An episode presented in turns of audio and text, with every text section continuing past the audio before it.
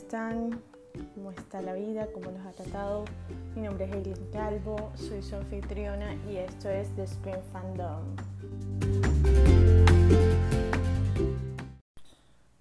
Para mí la verdad es un verdadero placer estar una vez más con ustedes, una, que una vez más me acompañen. De verdad, ya les conté un poquito acerca del proyecto y todo, pero ya vamos a entrar un poco más en materia acerca de lo que es, los temas que se va a tratar en el podcast.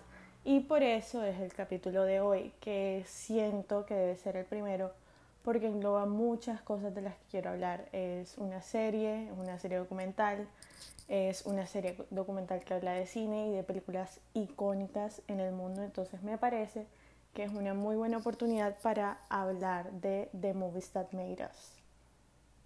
Bueno, esta serie eh, The Movies That Made Us tiene una temporada y son cuatro capítulos en los cuales va un poco a la historia de cómo se hicieron estas cuatro películas que ya te voy a decir cuáles son y habla con sus productores, con sus actores, con eh, la gente de sonido, de audio, los coreógrafos, entonces ah, va un poco más allá de solo eh, de solo mostrar la película o mostrar un documental, sino que habla mucho acerca de la industria del cine, habla de cómo se escogen o se eligen las películas, habla de, digamos, los contratiempos, habla de que de pronto las películas no terminan escritas o no terminan lo que son al final, entonces habla un poco, un poco de esto y nos da como, como un abre bocas o nos da como, no abre bocas no es la palabra, es como un,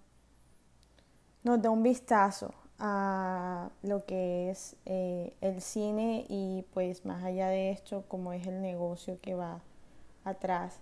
Estas cuatro películas son de los 80, finales de los 80 y, y principios de los 90.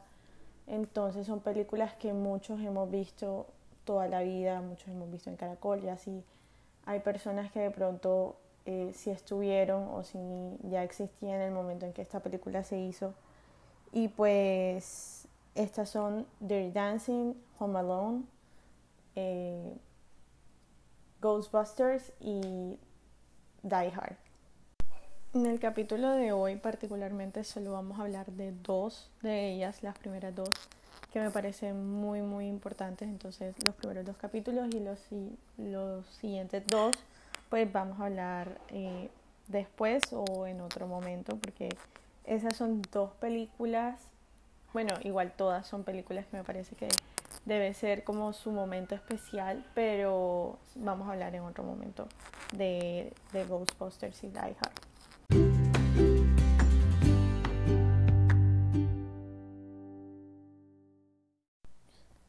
Los capítulos tienen más o menos una duración de una hora por película, son cuatro capítulos, entonces eso en una mañana o una tarde uno se lo ve. El primero es Dirty Dancing, eh, es una película que todos nos hemos visto, que tiene escenas demasiado, o sea, escenas demasiado, demasiado icónicas que son referenciadas en, digamos, en la cultura pop, eh, en muchas series y películas como el, el el salto lo vemos en Crazy Stupid Love, literalmente, porque esa es la película, porque ese es el salto de Dirty Dancing.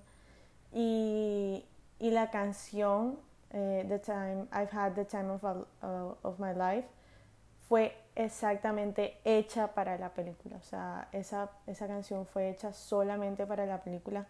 Y sabemos que Black Eyed Peas, por ejemplo, hizo un remix de esa canción de I Had the Time. Bueno, eh, entonces eh, vemos que en la cultura pop Dirty Dancing está muy muy referenciada la frase de Patrick Swayze eh, que él no quería no quería que, que, esta frase se pusiera porque la consideraba muy estúpida y en general todo el mundo la consideró estúpida en su momento como que no one puts baby in the corner. Esa frase le salió de un momento y el director lo dejó y el editor lo dejó y se volvió súper famosa pero bueno esta Dirty Dancing está basada en como básicamente en la vida de la escritora que es Eleanor Bergstein y ella Eh, también le decían baby y también hacía dirty dancing, que es el baile que vemos en las escenas cuando baby llega, llega a, allá a donde el staff y ella le presentó una idea de la historia a la productora, que es la productora de la película, Linda Gottlieb. Gottlieb, bueno, como se pronuncia. Entonces ellas deciden como que hacer un pitch y fueron rechazadas 42 veces, más o menos, entre 40 y 42 veces, porque a nadie le gustaba. Eh, Linda antes trabajaba creo que para Paramount y pues tenía luz verde para hacer la película, pero echaron al director, de al CEO de Paramount y bueno, eso se acabó. La rechazaron 42 veces hasta que un estudio pequeño que se llama Bestrom, que hacía películas para VHS, eh, decidió como escogerles la idea, como, como que, oye, sí me gusta esto, y bueno, decidieron hacer la película. Eh, la verdad, la película tenía un presupuesto muy bajito, más o menos como de 4.5 millones de dólares, que parece mucho, pero para una película de verdad es muy, muy, muy poquito como que ellos hicieron una comparación en el capítulo de cuánto costaba más o menos una película en los 80 y pasaba los 10 millones de dólares. Es algo absurdo, pero bueno, 4.5 para ellos no era nada. Y uno de sus grandes problemas era que la música de la película era muy específica y tenía que ir muy acorde eh, a todos los momentos que Baby pasa y y pues nada, eso, eso digamos que les costó un ojo de la cara eh, porque de verdad era muy muy complicado obtener la música, además que tenían que crear música, la música y las licencias eh, son un poco costosas para, para que aparezcan las películas, pero bueno, al final sí tuvieron todas las, las las, la música que la escritora quiso, Eleanor quiso, entonces todo salió bien en, esa parte al final. Incluso Patrick Swayze, que hace del protagonista, eh, tenía una canción y pues la incluyeron en el soundtrack y pues eso hace como parte curioso. Jenny Gray, Jennifer Grey y Patrick Swayze son los protagonistas de Haciendo de Baby y del bailarín eh, con el que estaba. Entonces eh, ellos se odiaban Primero, ellos se odiaban como en la vida real por un inconveniente que tuvieron en una película anterior. Pero, pero sí, eh, entonces a pesar de que tuvieron tanta química y eso, no, no fue, o, sea, a pesar de que fueron como el match ideal, no, no tenían eso como en la vida real. Es más, ellos les hicieron como muchas, bueno, cuenta la historia que ellos les hicieron como muchas audiciones con también la que estaba en ese momento opcionada para ser The Baby, que era Sarah Jessica Parker. Y ellos dos fue como si, wow, como si el mundo se iluminara, como si, como si hubiera pasado de todo. El director de la película es Emil Ardolino. Eh, Emil era un director, pero que ganó un Oscar, pero lo ganó por un cortometraje que hizo de baile. Él venía como del mundo del baile y eso. Entonces eh, lo escogieron para dirigir The Dancing. Algo que no sabía es que Kenny Ortega, que es el coreógrafo de, esta película, pero también es el director de High School Musical, eh, lleva trabajando tanto tiempo. Eso me pareció como full curioso y pues tiene sentido, si fue, si fue coreógrafo toda la vida, tiene sentido que sea director de una película como High School Musical, porque todo es baile y danza y saltos y cosas así. Entonces cuentan, cuentan un poco la historia de cómo fue esta película. Nadie se imaginó que fuera a tener el boom que tuvo. De verdad, fue algo súper inesperado recogió 170 millones de dólares alrededor del mundo en 1987 y en ese momento las cosas se medían por el número de semanas que te quedabas en cartelera y ellos se quedaron en cartelera más o menos unas 16 semanas. entonces es 16, 19 semanas, entonces fue bastante, bastante, bastante. Y, y la verdad a mí me parece curiosa esta película porque tiene, tiene muchos temas interesantes. O sea, sutilmente, si tú te pones a analizarla, habla de la guerra de Vietnam. Ah, bueno, la película está ambientada en 1963 y se lanzó en 1987. Pero bueno, habla de cosas como la guerra de Vietnam. Tiene un aborto. Y algo que me parece curioso de esa parte es que uno no lo quitaron y hacen referencia en, en The Movies That Made de por qué no lo quitaron. Y tiene sentido el decir de que si no pasa el aborto, nada de lo que hace Baby podría pasar. O sea, ella no podría ocupar el lugar de la bailarina, que es la persona que se hace el aborto, no podría eh, aprender a bailar de la manera que lo hacen, no podría bailar mambo, no se enamoran ellos, bueno, en fin, eh, no le pide la plata al papá, en fin. Pero algo que me parece curioso a mí de esto es que de alguna manera uno tiene un aborto, eh, dos, a la persona que se hace el aborto, o sea, la otra bailarina, no le cuestionan eh, si se lo va a hacer o no.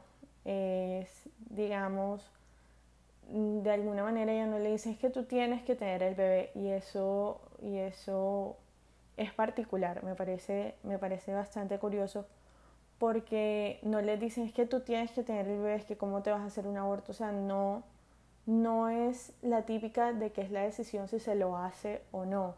Eh, la decisión, y esto es un spoiler, bueno, ya creo que dicen mil spoilers de la película, sino que en el momento en que ella puede hacérselo o que el médico, el médico entre comillas, porque esa es otra historia, el médico está disponible, ella no puede porque no puede arriesgar como esa plata que tiene ahí como ese otro sueldo que tiene. Entonces, la, la cosa no es de si va a abortar o no, sino de que no, no, no existe el momento justo para ella hacerlo, porque a ella no le cuestionan, no, es que tú no puedes abortar, es que tengamos al bebé, no, sino como encontrar la plata y encontrar eh, los recursos para, y los recursos y, y todo para poder hacerlo.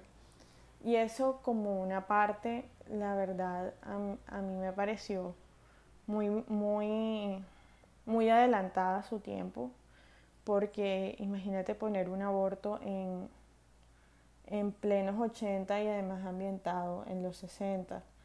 Eh, de alguna manera, el papá de Baby, que, la tiene que, que es doctor y la tiene que atender después, tampoco le cuestiona que si se hizo un aborto o la juzga, eh, digamos que de alguna manera está más decepcionado con su hija porque le mintió que, que porque tenga que atender un aborto o una persona que, que se hizo un aborto. Entonces, digamos que, que, que me parece que, que lo tomaron de un punto adecuado, a pesar de que es una historia de amor, también es una historia muy liberal, es una historia de amor libre, de amor eh, sin barreras, sin prejuicios, y pues tiene mucho de eso, de, de, que de pronto eh, otras personas son prejuiciosas y, y, tiene eso de que la amistad eh,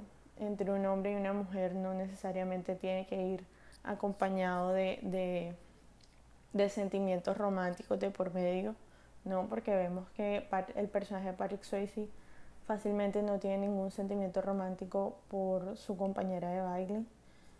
Em, también está en que las mujeres no tienen que competir unas con otras.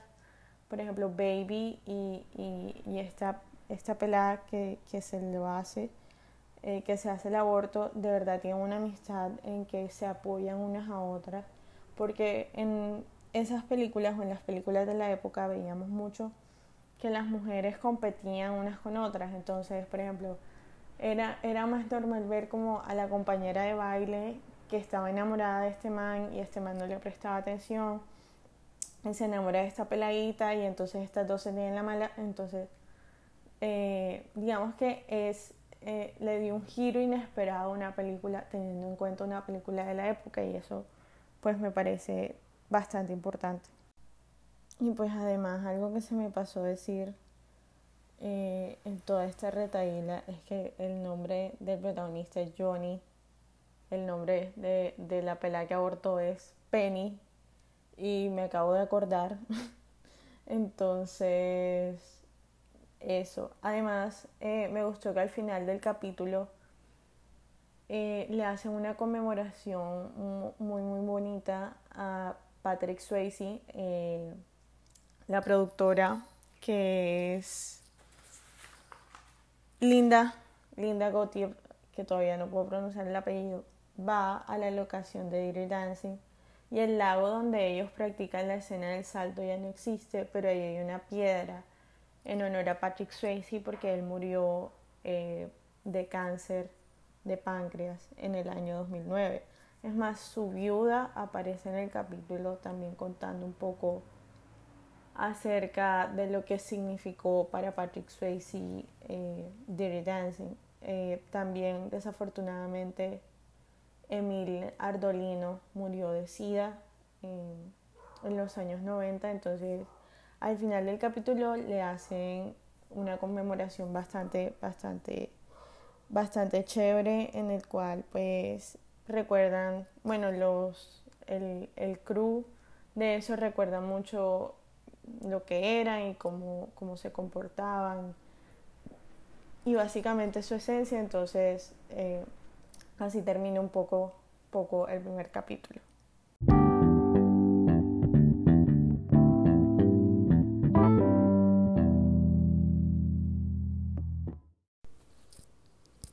Hablando aquí del segundo episodio, que es una película de verdad icónica. Bueno, todas son icónicas, pero, esta de verdad hace parte de mi infancia, mi adolescencia, mi adultez, mis navidades. Entonces tiene, tiene un lugar especial en mi corazón. Home o Mi Pobre Angelito es de verdad una película que yo recuerdo haberme visto toda la vida. No tengo memoria, en mi cabeza no hay memoria sin esa película en mi vida. Entonces, entonces para mí tiene, tiene un lugar especial en el corazón porque de verdad tú piensas en todas, en todas las cosas que, que hizo Macaulay Culkin en la película que tú quisieras hacer. Uno de alguna manera se siente un superhéroe porque uno, uno pequeño quiere ser ese niño digamos, no el niño que te deja solo en tu casa y, tus papás se van de viaje y te dejaron solo y se olvidaron de ti, pero si quieres ese niño como, como ese superhéroe que defiende su casa, que, que digamos que lucha contra, contra los malos para, para defender su territorio. Entonces, entonces eso me parece un mensaje muy, muy chévere de la película. Esta película fue escrita por John Hughes, que es el mismo director y escritor de Sixteen Candles, The Breakfast, The Breakfast Club, y fue específicamente hecho para Macaulay Culkin. O sea, el rol estaba hecho para él después de después de una película que también hizo con John Hughes que se llama Uncle Buck. Eh, entonces el rol estuvo específicamente para él, pero él no la dirigió. La dirigió Christopher Columbus que es también el director de Mrs. Doubtfire con Robin Williams. es un director de verdad aclamado que todo el mundo quiere. Y esto fue como un salvavidas para él porque habían hecho una película terrible, súper mala. Entonces, de alguna manera, John Hughes le dio la oportunidad para que dirigiera esta película. Eh, en esta película aparece Joe Pesci, como uno de los ladrones y tú no te imaginas a Joe Pesci de verdad haciendo este papel. Digamos que de alguna manera yo entendí que era la misma persona hace muy muy poquito, porque obviamente yo me vi Casino y Goodfellas ya grande, y digo grande en el sentido que tenía como 15, 16 años, por ahí.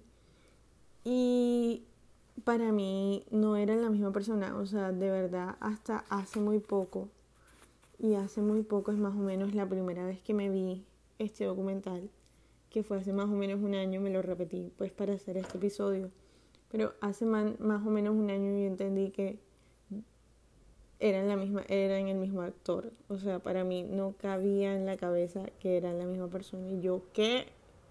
O sea, quedé choqueada en algún punto porque porque a pesar de que tienen papeles de, de malos, tú no te imaginas a Joe Pesci eh, en un papel así, tú te lo imaginas de gangster, básicamente. O sea, jamás me lo he imaginado otra cosa que no sea de, de gangster. Pero bueno, esta siempre está la excepción a la regla y pues esta es la de él.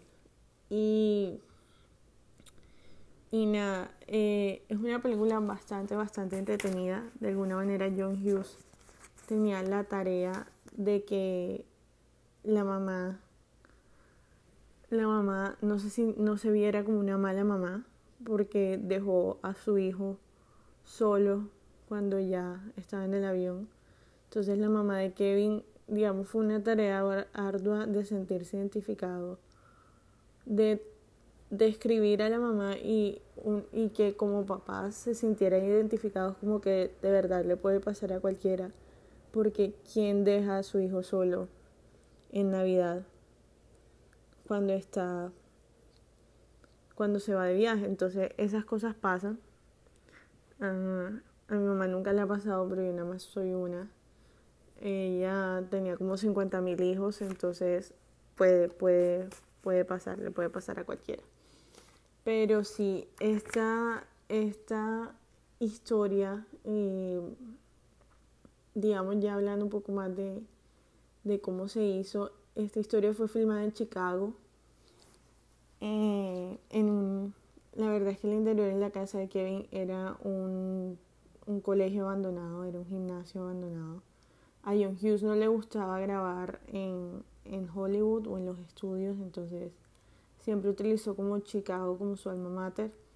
Y pues bueno, construyeron el interior de la casa de los McAllister en, un, en el gimnasio de un colegio abandonado en Chicago. Y pues usaban los salones como oficinas de producción y eso. Entonces hay una historia particular en la cual dicen que se fueron un poco más allá del presupuesto y, la productora que tenía originalmente no se los aprobó. El presupuesto que habían planteado, que John Hughes había planteado, era de 10 millones de dólares eh, y se fue a 14.7. Entonces él, en conversaciones con amigos de la 20th Century Fox, dijo como que, bueno, si no te la dan, me avisas y, y ya y nosotros, nosotros te damos la plata para hacer el proyecto. Y así fue. Eh, digamos que la productora anterior fue de oficina en oficina a avisarles que no había película, que por favor todos recogieran sus cositas y se fueran. Y el productor fue atrás del man de oficina en oficina a decirle como que sigan continuando, sigan trabajando, que todavía tenemos película, mañana nos cambian las camisetas. Y así fue. Entonces, esto es algo particular de la historia. Eh, digamos que como dato curioso, los dobles, habían obviamente dobles para la película teniendo en cuenta todas las, las marometas y, los golpes que se dieron. Y cuenta, los cuenta el director que él veía por otro lado, como que, ah, bueno, se levantó, no hay nada que hacer. Este, él veía para otro lado porque le parecía que en ese momento, mm, o sea, en ese momento era como que caigan como puedan y miren lo que hacen y de verdad hicieron muchas cosas que ahora se consideran como que, hey, tienes que hacer un home alone. O sea, saltar y caer muy alto contra lo más alto que puedas contra la espalda. Entonces, digamos que esto creó un, un término particular para, para los dobles y de verdad eh, el director cada vez que algo pasaba decía que miraba para otro lado y todo el mundo miraba para otro lado para saber si, si estaban bien o mal y nadie entendía cómo, cómo se golpeaban y seguían porque no había ningún problema. Eh, el score de esta película o, o la, la, la música, el soundtrack de esta película fue hecho por John Williams. Por si no saben quién es, ha hecho como las bandas sonoras más icónicas, por ejemplo, él fue el compositor de la banda sonora de Star Wars, o sea, esa, esa pequeñez. Entonces John Williams hizo el score para esta película y ellos de verdad no se imaginaban cómo carajos obtuvieron, perdonen la palabra, pero cómo carajos obtuvieron que John Williams fuera su compositor y de alguna manera eh, tuvieron una excelente película y esta película arrasó en taquilla, eh, arrasó todo lo posible, tuvo un récord de 20, que sostuvo por 27 años, que fue como la comedia más, como por más tiempo en cartelero, una cosa así, fue una cosa así. Entonces, de verdad, Home Alone es una película que ya se parte como de uno. O sea, Home Alone, yo no me imagino una Navidad sin esa película. Y y de alguna manera hace parte, hace parte de ti, o sea, hace parte ya como de la esencia de las tradiciones. Eh, los canales nacionales, bueno, en mi caso en Caracol, siempre, siempre cada vez que se va acercando la, la Navidad la ponen. A mí tiene una segunda parte que es en New York, pero a mí no me gustó tanto como la primera. Eh, entonces, sí, esta es una película que, verdad, no he conocido a nadie, uno, que jamás se la haya visto y dos, que no le gusta. O sea, si no le gusta Home Alone, déjenmelo saber y para conocerlos, porque qué gente tan rara, o sea, qué gente tan rara si no les gusta, pero, pero, pero quiero conocerlos y saber cuál es, cuál es su opinión al respecto.